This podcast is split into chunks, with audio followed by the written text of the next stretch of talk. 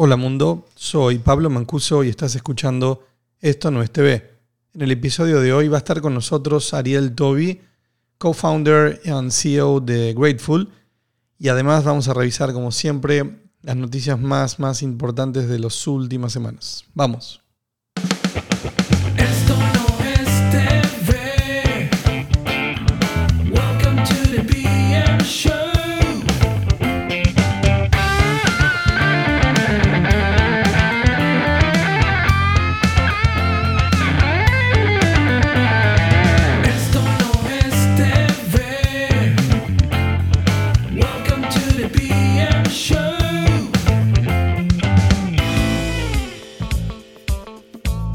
Hola, hola, bienvenidos a Esto no es TV. Nuevo episodio, episodio 16 de la segunda temporada. Eh, como dijimos, esta segunda temporada, o mejor dicho, temporada 2022. Em, tenemos hoy un, muy, muy buen invitado, este, em, Ariel Toby. Ariel, bueno, en la industria es muy, muy reconocido porque tiene muchos años trabajando este, en distintas, distintos proyectos, distintas posiciones, aunque hoy nos viene a presentar eh, eh, su, su nuevo proyecto que se llama Grateful y que está relacionado con un área que, que indirectamente siempre tocamos, porque es muy importante para el negocio y tiene que ver con, con la publicidad. Pero vamos a revisar con él justamente la propuesta de Grateful, que, que es bastante innovadora, porque no es publicidad mm, tradicional, sino publicidad que se pueda incorporar en la producción de contenidos. Así que eso nos va a abrir un- un- un- una discusión que no hemos tenido. Adicionalmente, bueno, Ariel este, mm, fue también eh, fundador de Snap, este, mm, ahora trabajó como SVP para Hemisphere, eh, tiene una larga, larga trayectoria y aparte viene de una familia muy relacionada con, con el entretenimiento y, y en particular en Argentina. Así que creo que vamos a tener una, una muy, muy buena entrevista. El resto voy a arrancar directamente. Creo que hoy va a ser un, un popurrí, porque la verdad que, mm, que hay muchas noticias este, en, una, dos, tres, y si llegamos a cuatro semanas entre un episodio y otro, el nivel de noticias es impactante. Este, mm, una muy rápida, muy, muy, muy fresca, es que se confirmó que, que, bueno, la fusión de Warner Media y Discovery van a unificar plataformas en un producto. Así que vamos a tener una plataforma aún más grande. Em, creo que eso se merece también otro nivel de discusión porque está difícil analizar a priori que, quién gana más, el producto de HBO Max con Discovery Plus. Claramente es- el contenido es muy distinto. Em, algunas reflexiones rápidas. Seguimos en, esta era de concentración. Este, bien, bien difícil eh, que, por ejemplo, nuevas plataformas puedan salir a competir con una de, ese volumen, ¿no? Eh, no sé, ni siquiera tengo la cifra de cuánta cantidad de horas y de contenidos van a tener, pero bueno, va a ser in- interesante ver cómo, cómo van a poder capitalizar eh, semejante, semejante producto. Dos, ahí está también, a ver, vamos a hacerla rápida, pero eh, pasaron lo- lo- para los Oscars y algo que destacamos todo el tiempo, la complejidad ¿no? de hoy de poder tener acceso al contenido más relevante con la cantidad de oferta que hay. Así muy rápido, si querés ver las películas nominadas más importantes, vas a necesitar de mm, Amazon Prime Video, de Netflix, de Disney Plus, de HBO Max, de Apple TV Plus y algunas que han hecho un- una trayectoria corta en cine. Eh, estamos hablando de una, dos, tres, cuatro, cinco, seis plataformas que debes tener contratadas para que puedas eh, acceder a estas películas nominadas.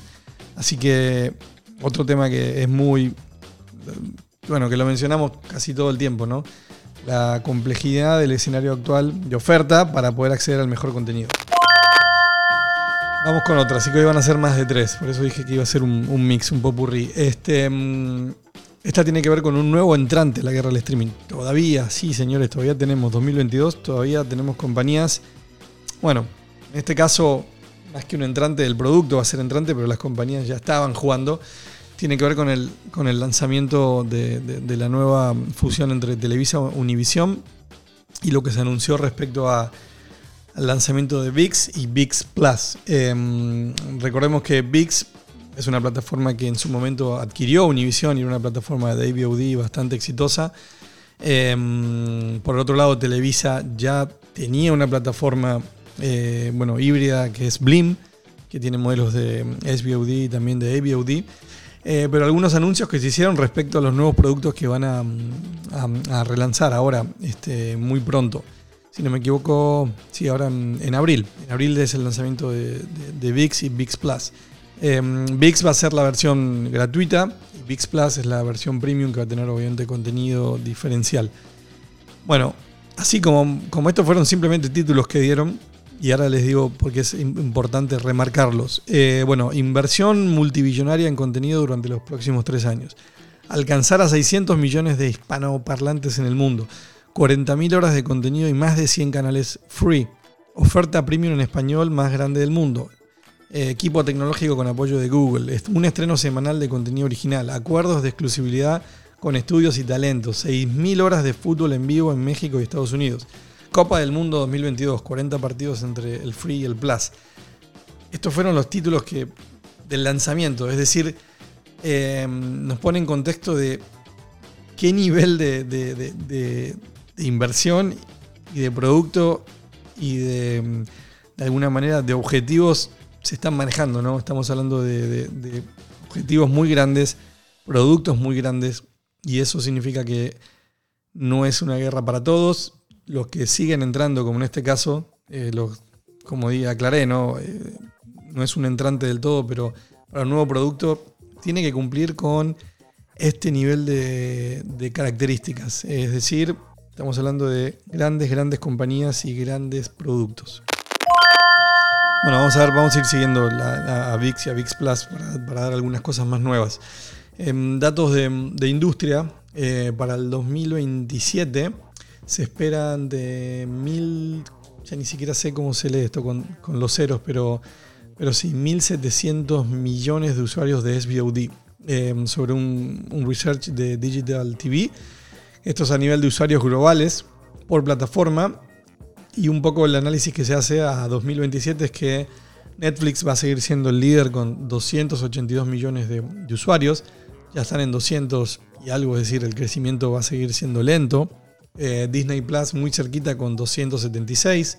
Amazon Prime Video con 256. Es- Este sería el, el trío más, más grande, con mayor volumen a nivel mundial. HBO Max 90 millones. Paramount Plus casi pegado con 88 y Apple TV Plus 32 millones. Después hay otros y China que se maneja como aparte en 370 millones.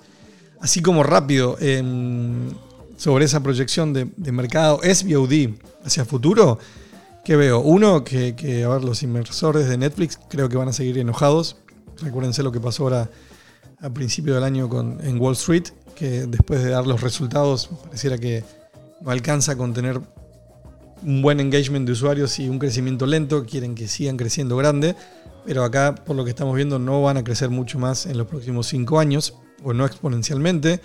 Disney Plus mantendría el crecimiento más acelerado para casi igualarlo.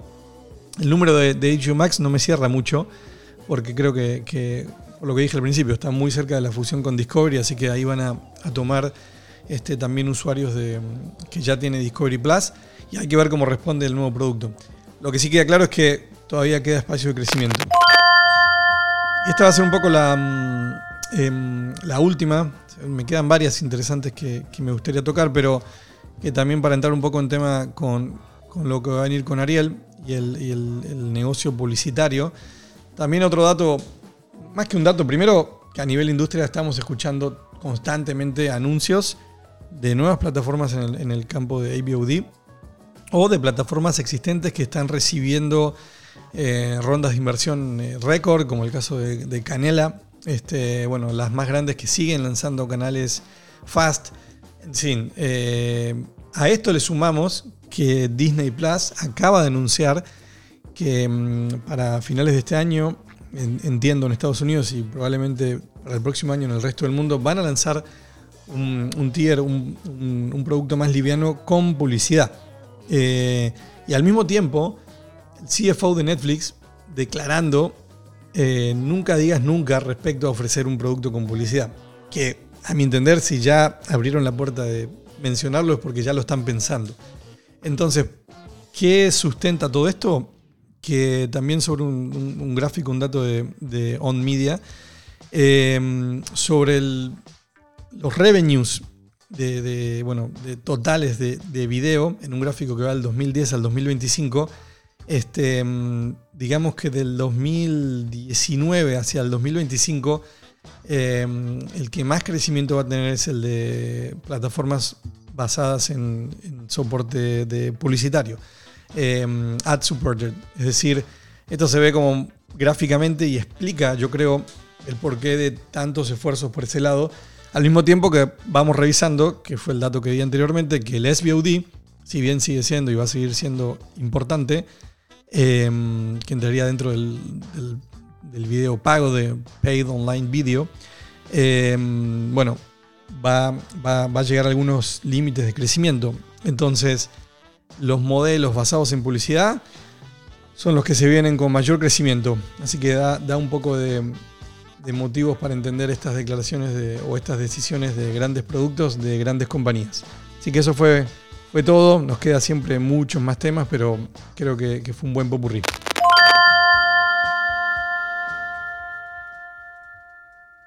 Bueno, y ahora llegó el momento más importante, el del invitado. Como dije antes, va a estar hoy con nosotros Ariel Toy. Ariel, ¿estás por ahí? Acá estoy, buenas. ¿Cómo estás? ¿Todo bien? Todo bien, gracias por invitarme, gracias por ser parte de esto. No, gracias a vos, de verdad. Muchas gracias y por tu tiempo. Este, la verdad que contento de, de que estés con nosotros eh, y en especial porque vamos a tratar de ver algo nuevo. A ver, no nuevo en la industria, pero sí nuevo por lo menos de los temas primarios que tocamos. Y, y bueno, mencioné anteriormente un poco rápido parte de tu experiencia, que tenés muchísima. Has estado siempre en la industria, este, desde la cuna. Pero ahora, después te voy a preguntar un poco de tu experiencia en general. Pero quería empezar por algo que, que algunos escuchamos y es tu, tu nuevo proyecto, ¿no? Eh, de Grateful. ¿Qué, Grateful. qué- así como, ¿qué es? ¿Cómo nace? ¿Qué? Empecemos por ahí. Bueno, eh, a ver, nace pensando un poco qué hay, hay más, ¿no? O sea, la verdad que somos eh, gente muy inquieta, donde obviamente que lo más lógico hoy cuando uno piensa en, en la televisión, en todo el crecimiento que está teniendo la televisión, creo que lo primero y lo más inmediato es producción. Hoy estamos en una burbuja este, de producción muy, muy grande. Hay unas oportunidades tremendas. Y nosotros en eso, después te cuento un poco con detalle, pero lo que queríamos es ver qué más. O sea, ok, eso no es algo de hoy nuevo, es algo que viene hace cinco o seis años atrás, eh, creciendo y hoy llegando a picos muy altos, pero eh, esto nace un poco hablando con amigos de la industria, en una cena, eh, en Las Vegas, en, una, en un viaje que tenía un poco que ver con salir un poco del, del mundo de la televisión tradicional, de los mercados tradicionales, de la gente tradicional, porque es, es un poco la forma en la que uno puede ver la industria en la que se dedicó toda la vida Sí. desde una perspectiva diferente. Entonces, todo esto se dio en, un viaje que me recomendaron viajar a- a- al- al CES en Las Vegas, justo previo a la pandemia. Buen evento. Buen evento, ¿no? La verdad que yo acostumbrado a ir a, a todas las ferias de televisión y, y- y- y últimamente las ferias de la televisión es, son como, habían como noticias, la distribución en baja, los contenidos y tal. Se Sí. venía el auge de producción, pero sentíamos que había algo más. Y a mí lo primero que me, me pasó, el shock que tuve cuando llegué al CES, es ver como una industria eh, tecnológica en ebullición absoluta. Todo este mundo, estamos hablando de hace tres años atrás, pero todo Sí. este mundo del AVOD, como eh, las, las grandes plataformas y los grandes canales perfilados a todo lo que es eh, publicidad digital, gaming y todo eso, ¿no? Entonces, ahí en la cena surgió el tema de cómo estaba volviendo el mundo de lo que antes se llamaba product placement, Sí. en Argentina le llamamos chivo, Sí, después PNT, te iba, tiene te mil sí, nombres, después te iba a preguntar eso. tiene mil nombres, Sí. pero hoy el nombre que le toca por el momento que toca es el Brand Integration y yo creo que ese nombre le toca porque hace mucha, mucho acento en la integración. Ok, perfecto. Eh, si queremos hacer un juego de Sí, palabras. no, o sea, suena bien y quizás hace honor a todo lo que implica hacer eso, ¿no? Sí, exacto. Y el product placement habla de un producto estático en un lugar estático y yo creo que esto de la integración de marca es la integración en la historia, es la integración en personajes, la integración eh, que se, se mezcle bien la marca, el, ma- el- todo el concepto que tiene la marca con los componentes del- de la... Ese es como, ese es como el, el gran desafío, ¿no? Este, Claro. ahora entonces, bueno, ese, esa, esa- Y ahí surgió y nos encantó y empezamos a investigar y empezamos a ver cómo en Estados Unidos las, las marcas estaban entrando en las series con integraciones de una artística espectacular, mucho más emparentado al- a las integraciones que uno puede ver en el cine, ¿no? En- sí, porque justo eso te iba James mm, Bond. Sí, te iba a decir, justo tenía acá, o sea, hice el debe- hice el homework, lo pensé yo solo. Primero dije, bueno, Aston Martin, James Bond. Eh, El náufrago, FedEx y, y- y Wi- Wilson, Exacto. ¿no? Este, Exacto. Nike, bueno, Nike está en todos lados, pero con Volver al Futuro, no sé, cosa que yo me acordé este, en general y que realmente uno dice, bueno, ¿qué valor tiene ese? Es altísimo, es difícil hasta medirlo, ¿no?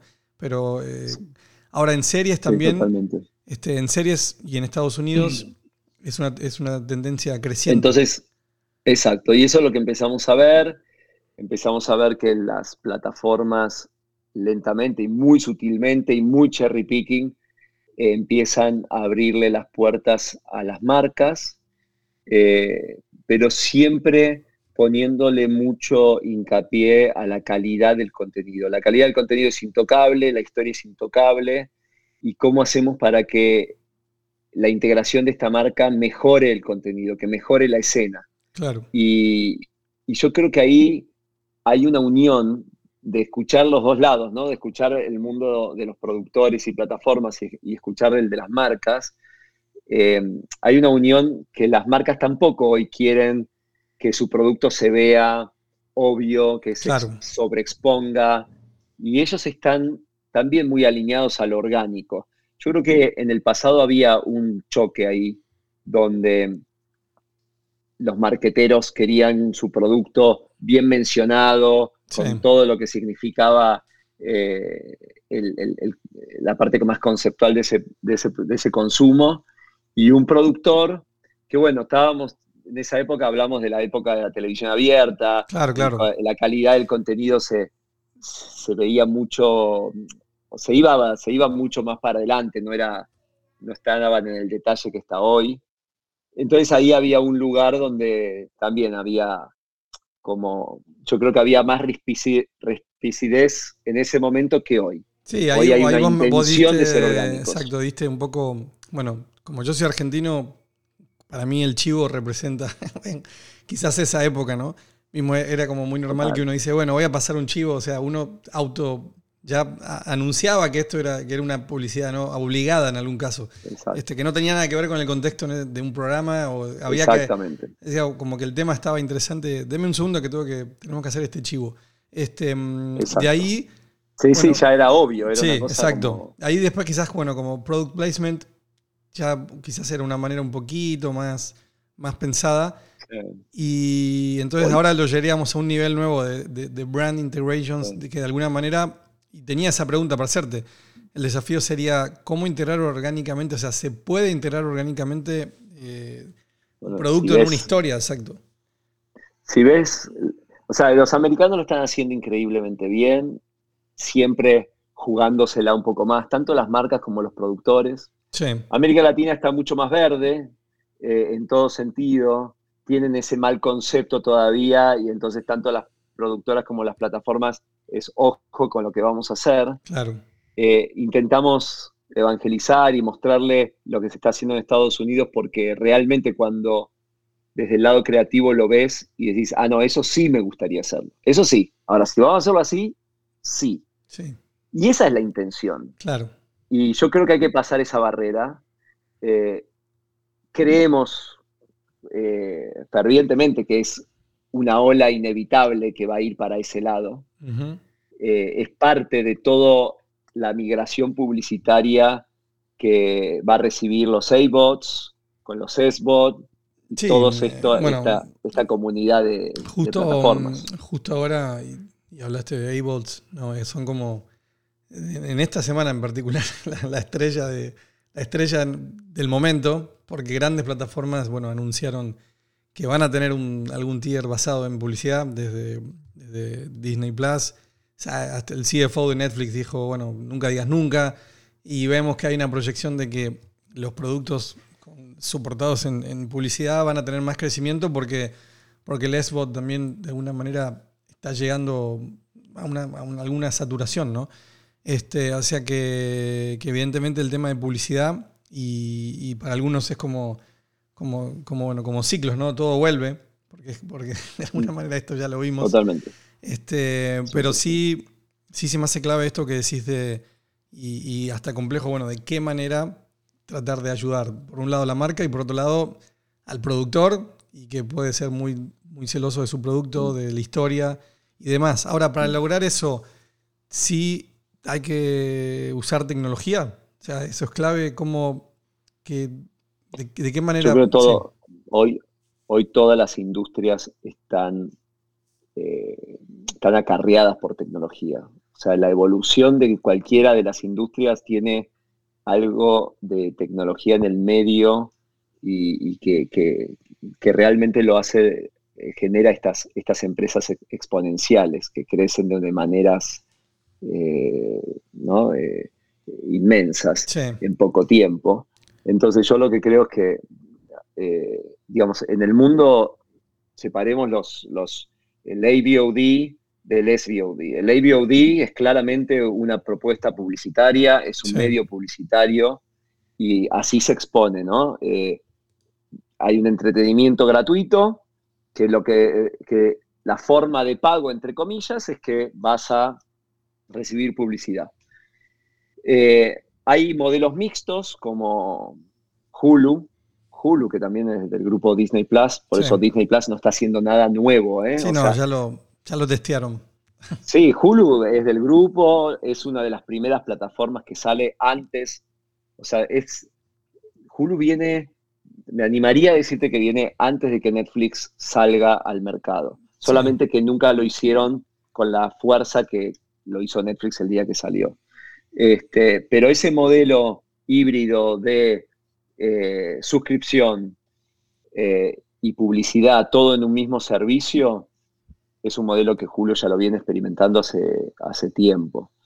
Eh, y ese es un modelo también válido, ¿eh? O sea, eh, tenés la versión freemium y la, la versión premium. Entonces, la versión freemium vas a tener no todo el contenido, pero es a través de publicidad y es gratis.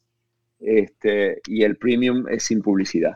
Entonces, yo creo que esos modelos híbridos también son válidos. Y después el SVOD, que es cero publicidad y la manera en la que las marcas pueden alcanzar esa audiencia y que es una audiencia muy valiosa para las marcas, no solamente por la cantidad que está significando, sino por la calidad de la audiencia. La televisión abierta sigue teniendo la más masividad Sí, que el SVOD. O sea, totalmente. pero, ¿qué calidad de audiencia le está quedando al Free TV? Ese es el punto. Sí, no son los consumidores que realmente quieren buscar las grandes marcas. Esos consumidores de, de poder- con, poder, de- con buen poder adquisitivo se están yendo al SVOD. sí, sí. Y después el AVOD para mí es un capítulo aparte, pero hablando del SVOD, ahí hay una audiencia en la que la marca le cuesta mucho llegar. Y ahora hay una manera de llegarle, obviamente que conlleva un trabajo artístico y creativo Claro. mucho más eh, handmade de, que, que- que pautar 100 spots Sí, sí, en no. programática, ¿no? Sí. Sí, sí. Pero yo creo que ah, nosotros hacemos un hincapié muy fuerte en que principalmente es el, el, el medio audiovisual o los contenidos audiovisuales por excelencia. O sea, nunca antes eh, hubieron contenidos de 8, 7 millones de dólares para arriba. Sí, eso, eso Hoy, te, eso te hablando- iba a- a- a- justo a mencionar, ¿no? De, vos hiciste, mencionaste, bueno, casi siempre Estados Unidos es un poco la referencia. Este, a pesar de que las tendencias están más globalizadas, pero cuando bajamos a Latinoamérica, por distintos motivos, y bueno, hablar de Latinoamérica es hablar de, varias realidades distintas eh, con un mismo idioma en común. Pero es hasta difícil decir, hablar de Argentina y hablar de, Chile o Brasil totalmente distinto. Eh, pero sí, estamos de acuerdo de que, de que este boom y este momento histórico de producción de contenido está alcanzando eh, niveles de producción de alto nivel y de alto presupuesto que antes no las veíamos en, en- en. Exacto. No, no. Hoy hay proyectos latinoamericanos de 20 millones de dólares. Exacto. eh, un millón de dólares por episodio para arriba. Sí. Eh, no, esas cosas en América Latina no existía. Hay más de 150 series en producción entre todas las plataformas. Mucha más producción que la sumatoria del prime time de, de los principales países de Free TV en la época de oro Sí, no, de no, no, TV. sí, sí. La verdad que mm, Al- o sea, para el usuario, digo, qué momento, mismo, eh, trabajando en la industria es como una linda sensación y hasta asusta porque uno dice, bueno, pero esto, ¿quién va a pagar toda esta fiesta? Este, porque es, eh, la verdad que, que- Pero- que está in- in- increíble las cifras que se están mostrando. Bueno, o sea, hay todo, hay parte que es de la guerra del streaming que en algún momento se va a acomodar, ¿no? Y en los Sí. momentos donde todos están tirando con todo, eh, los, bene- los que se benefician terminan siendo todos estos, toda la comunidad de, pro- de productores Ajá. que tienen todo ese volumen de trabajo para, para trabajar. Es que eso Obviamente que en algún momento se va a estabilizar, cada plataforma va a encontrar su lugar de, de- de negocio, etc. Mira, justo te. mm, Bueno, tenía una pregunta que, está relacionada, obviamente, y ahí sí más a tu experiencia y también por, lo que hiciste con, Snap. Y bueno, después eh, Hemisphere. Y justo en el episodio anterior, que también eh, hablamos más de producción de contenido, acá casi nunca estuvo Sergio Pisolante. Entonces, em, le hice la misma pregunta, pero ahora quiero ver hoy, ¿no? Ser una casa productora hoy. Digo, yo lo llamé como el dilema de la casa productora, porque sí estamos en una, era de oro por la nueva cantidad de, ventanas de, distribución, o al mismo tiempo es, es un gran momento, pero es un problema porque no es fácil este, hacer exitoso una producción de ese nivel de inversión con las exigencias de muchas de las plataformas. O sea, claramente es un buen momento, pero ¿es, tan así, tan, tan dorado como se ve o es, es- es bien difícil? Eh, yo creo que es, es un, eh, es una tarea que no toda la gente se va a adaptar en producir lo que es en la, en la forma en la que hay que producir.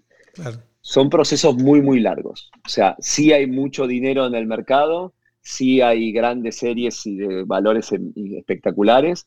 Son procesos que te van a llevar desde el día que decís qué buena idea esta que me trajeron o se generó, al día que ve la luz, no van a pasar menos de entre dos y tres años.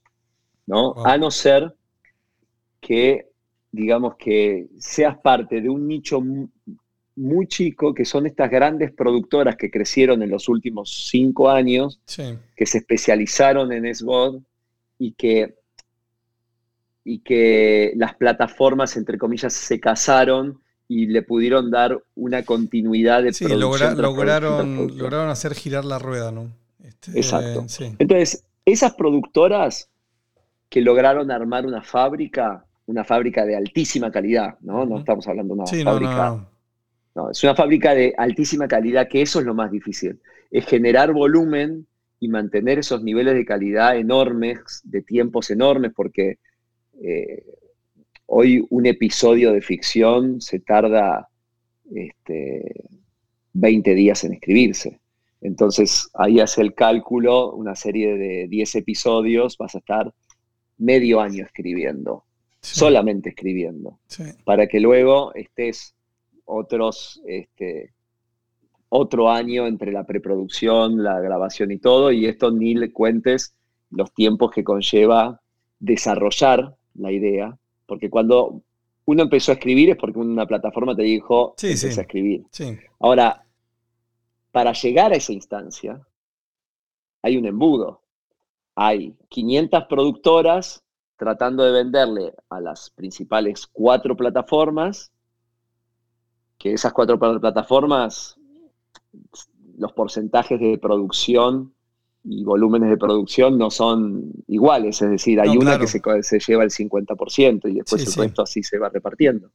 Bueno, es muy difícil llegar a ese cono, a, ese, a, Sí, ese- sí, a sí. esa punta del funnel. eso, eso hablábamos, ¿no?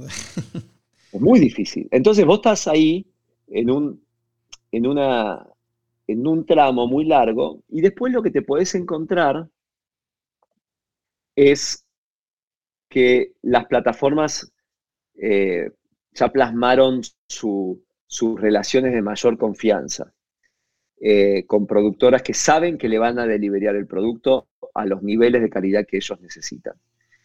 Eh, no cualquier productora puede hacerse cargo de una, de una producción de 15 millones de dólares. Sí, no. O sea, mover 15 millones de dólares en un lapsus de, de 12, 18 meses, vos tenés que tener una estructura financiera, administrativa, equipos, gente. Este, no más o menos antes, una productora armabas el equipito rápido para hacer el show Sí. ahí, 15 personas, 20. Sí, Hoy un show, era- solamente un programa puede conllevar 100 personas o más. Claro. Sí, anteriormente, bueno, primero, primero lo comercial, ¿no? Vendíamos algo, vendías la idea y después lo armabas y, y ya más o menos Exacto. la matemática daba. Este, Sí, sí, los tiempos daban. Entonces, ¿es, una gran, ¿es un gran momento? Sí, sin duda. O sea, 150 series o más, billones de dólares en, en juego. Sí, Eso América Latina nunca lo tuvo. Eso está pasando en cada escala, está pasando en cada país. sí. Estados Unidos está sufriendo, sufriendo en el buen sentido, este, esa misma explosión a los niveles americanos, es decir, poner tres ceros a eso, ¿no? Sí, sí, sí. Entonces, todo el mundo está, está siendo, eh, se ven beneficiados por esta gran ola. Pero es una nueva televisión, se produce de una manera diferente y hay exigencias diferentes. Hay gente que, que realmente tiene esa factoría para encararlo y hay gente que puede estar dos años sin meter un producto, Sí, o más, o nunca, o nunca, sí o nunca. definitivamente nunca. Sin un gol. Este, te vas del, del campeonato sin un gol, nada. Este, está, muy, está muy Nada. bueno, está muy bueno lo que sí, sí, y eso del tiempo. O sea, la verdad que, que sí, dos, tres años para, para un proyecto y, co- y con ese- Sí, esos sí, niveles sí. de inversión, este, eh, sí, está heavy. Y, Y hay, y hay grandes productoras. Nosotros, eh, medio empezando lo de Grateful y terminando la etapa anterior, tenemos un proyecto que eh, con una plataforma grande que lo estamos terminando, que, es- que- que por ahora no lo puedo mencionar, pero que hemos pasado eh, siete, no, eh, de 2017 a 2000, estamos en 4 o 5 años. wow, proyecto que, como te decía, no es que lo salió la idea y el primero que lo escuchó lo quiso. No, claro, comprar. más todo el pitching que tuviste que hacer en su momento, más. Plataforma 1, plataforma 2, plataforma 3, volver a la plataforma 2, no volver a la 1, volver a la 3. Eso fue un año y medio. Ya es un, ya es un hijo un que tema. ya nació, ya camina, Oh. habla, ya, ya, está, Oh, ya- ya está en primaria, sí. Y con toda esa experiencia, nosotros dijimos, espera, es que tiene mucho más sentido poder poner cabeza, tiempo y dinero en, empujar el desarrollo de, esta, de este negocio, de esta industria que es la publicidad, la vuelta del brand integration, en esa tremenda comunidad de producción y darle servicio a todos ellos que ponernos a producir y ser uno más de los que abren una productora en México para producirle a, No, claro. a las sí. plataformas. Sí, sí. eh, O sea, es yo digo, es el parripollo argentino, ¿no? Es, el- es la cancha de pádel. Es difícil hacer otro, otro lemon eh, o competir. Este, pero, ¿sabes qué? Por eso me, me gusta lo que contaste al principio, porque de alguna manera todos los que llevamos muchos años dentro de la misma industria, algún con, a veces con, con distintas vertientes, pero siempre lo mismo, llega un punto que tenés ese dilema de, bueno, que, que hago- ¿cómo hago algo distinto? ¿no? Por eso se me hace súper atractiva la, la, nada, la propuesta que están desarrollando, porque cuesta realmente hacer ese pensar fuera de la caja y, hacer algo, entre comillas, nuevo, este, cuando uno ya estuvo tanto tiempo dentro de, de- de, bueno, de un ámbito específico. Eh, creo que están en nada, que en, en buen timing por todo esto que decíamos, no implica que no, que no sea difícil. Y ahí también te iba a preguntar, que también a ver, salió un poco en la charla en general, pero, y, a ver, en- entrepreneurismo en Latinoamérica, este, porque al final lo que están haciendo lo están empujando, ¿no? Bueno, inicialmente eh, sé que ya tenés algún equipo, pero no es fácil arrancar de cero una propuesta de ese tipo. Este, y justo estamos en un momento donde el mundo habla mucho ¿no? de, de- de- de, bueno, de, cómo levantar capitales y básicamente tenés una buena idea y un buen pitch y, y- y te apoyas en venture capital y como, como cuando armás algo así en Latinoamérica, se, ¿encontrás resistimiento o encontrás como muchas voces de apoyo? Qué bueno que está, dale, acá estamos. No, hay de todo, hay de todo, hay de todo, porque lo, lo nuevo genera rechazo. Sí, Genera rechazo porque si te va bien, puta madre, ¿por qué no me tocó a mí? sí. Y si te va mal, yo te dije que esto no iba a funcionar. Con el Bitcoin a 50 mil todos, todos, todos dijimos, ¿por qué no compramos? Pero yo quiero decirte, contarte una anécdota que no, no, no, no la cuento, la verdad, mucho, porque, pero creo que es interesante para esto. Nosotros en mayo del 2010 fuimos a visitar a Netflix. Era una empresa de video que nuestra visión era que ese sistema de home video que ellos proponían en Estados Unidos podía ser escalado en América Latina muy bueno y que si la tecnología avanzaba, eh, que ellos estaban haciendo sus primeros apuestas en IPTV, eh, de repente podía ser bueno. Nosotros en, mayo del 2010 le tocamos la puerta a, a una chica que compraba contenido con la idea de traer Netflix a América Latina. A partir de, de ese momento se empezó a dar una relación.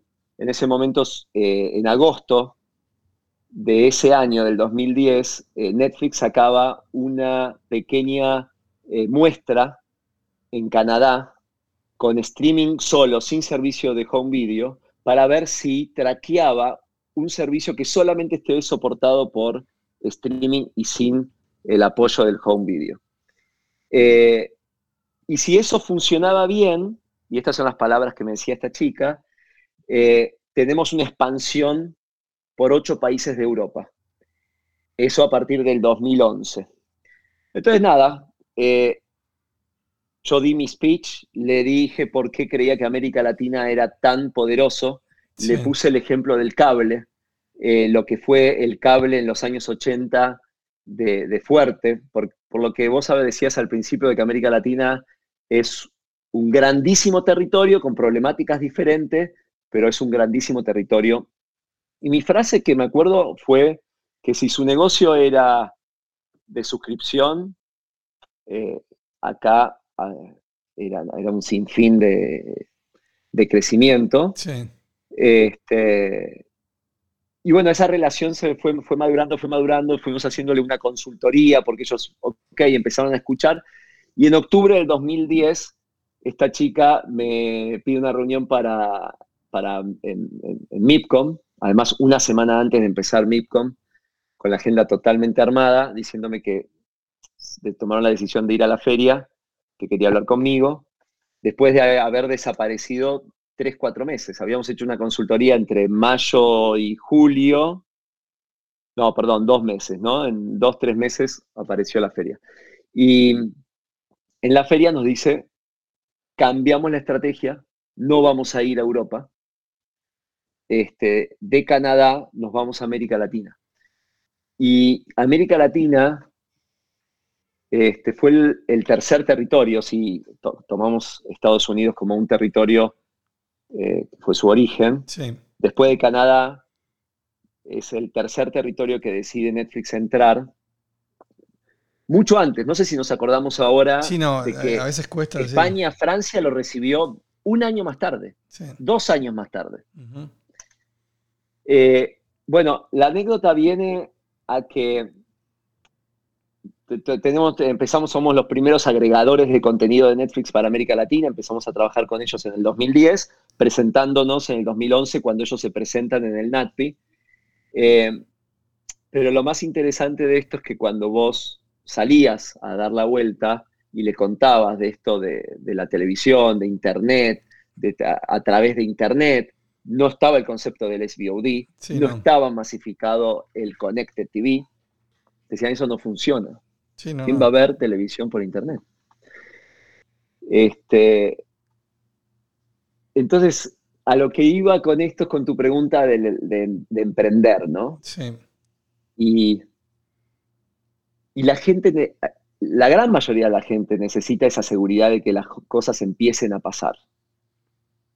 Y la verdad que es una sensación incómoda cuando uno está desarrollando algo nuevo que tenés que empujar para que pase. Claro.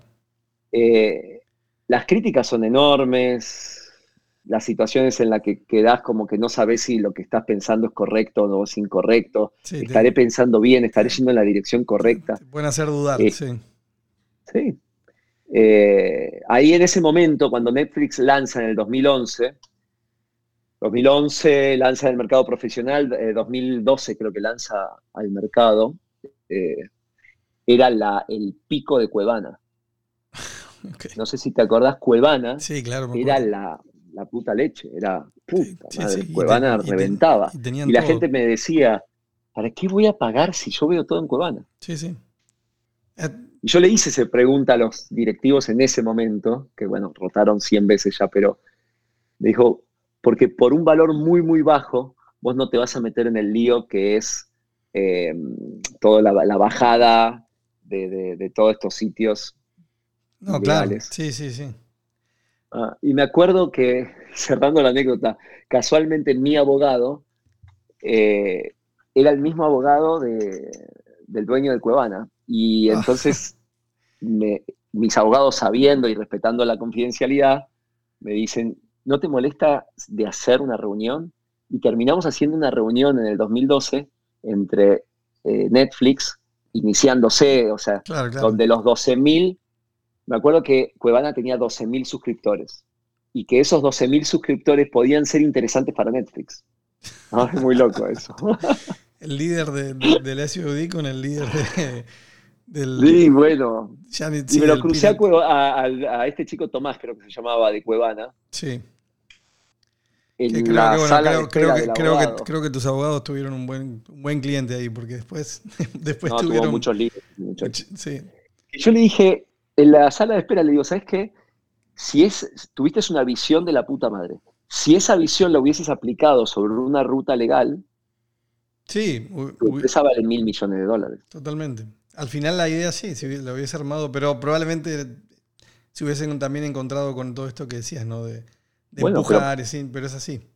Como idea de decir televisión vía IP, eh, películas eh, on demand, y en algún Sí. sentido se puede decir que ese Sí, chico sí. tuvo una visión anticipada a la de Netflix, te Sí, sí, totalmente. La verdad que de Netflix van saliendo anécdotas en el tiempo. Yo justo, creo que la, la semana pasada, sí, había una que no sabía que, que, que Jeff Bezos se juntó con, con, con Hastings y el co-founder en ese momento, en el 98. Se juntó Wow. porque, o sea, le llamó la atención. Ellos en, en ese momento, Amazon solamente era libros, todavía no era, el, no era lo que es hoy. Y les hizo una propuesta de adquisición, así como tiró una cifra que, era baja. Imagínate Y justamente ahí contaba, de esa reunión a ellos básicamente les sirvió como moralmente para revalidar su idea, como diciendo, si, si Amazon nos está mirando es porque estamos bien. Este, y, y le Mirá, qué bueno. Sí, sí. Así que, nada, está muy bueno. Y mm, a ver, un poco como para terminar, porque sí, este, mm, también que yo lo estaba tratando de entender. Bueno, al final ustedes, ya con la definición de brand integrations, eh, se entiende que están en el medio, pero mm, están para ayudar marcas y a productoras, o a productoras y marcas. Eh, Sí, right, yo creo que estamos para ayudar a productoras y marcas. Perfecto. porque las productoras, con lo que hablábamos antes, de que tienen un challenge enorme de producir estas super series, no tienen la cabeza para salir a buscar integraciones de marca. La, serie está pagada y, tienen que hacer el mejor trabajo. Eh, y del lado de la marca, la reacción primaria que tenemos con las reuniones con las marcas es que ellos decían, nosotros no sabíamos cómo llegar. O sea, no sabemos quién a quién. Cuando vemos el éxito, el éxito ya está en el aire. No, no hay momento para meternos. No sabemos quién, quiénes son los jugadores, quiénes producen. Y cuando nosotros les decimos que en este segundo se están produciendo 150 series y ellos hay una plataforma de contenido tal que pueden hacer campaña, pueden planificar, pueden generar, considerar el SVOD como un medio publicitario, se sorprenden. Claro. Y es ahí donde la marca necesita ayuda. No, yo No creo que sin dudas ese rol lo tiene que hacer un, un tercero. Bueno, ustedes. este, Y ahí estamos, y no Sí. es fácil. no, ya sé, porque suma, suma. Pero nada, la verdad que está súper, súper interesante.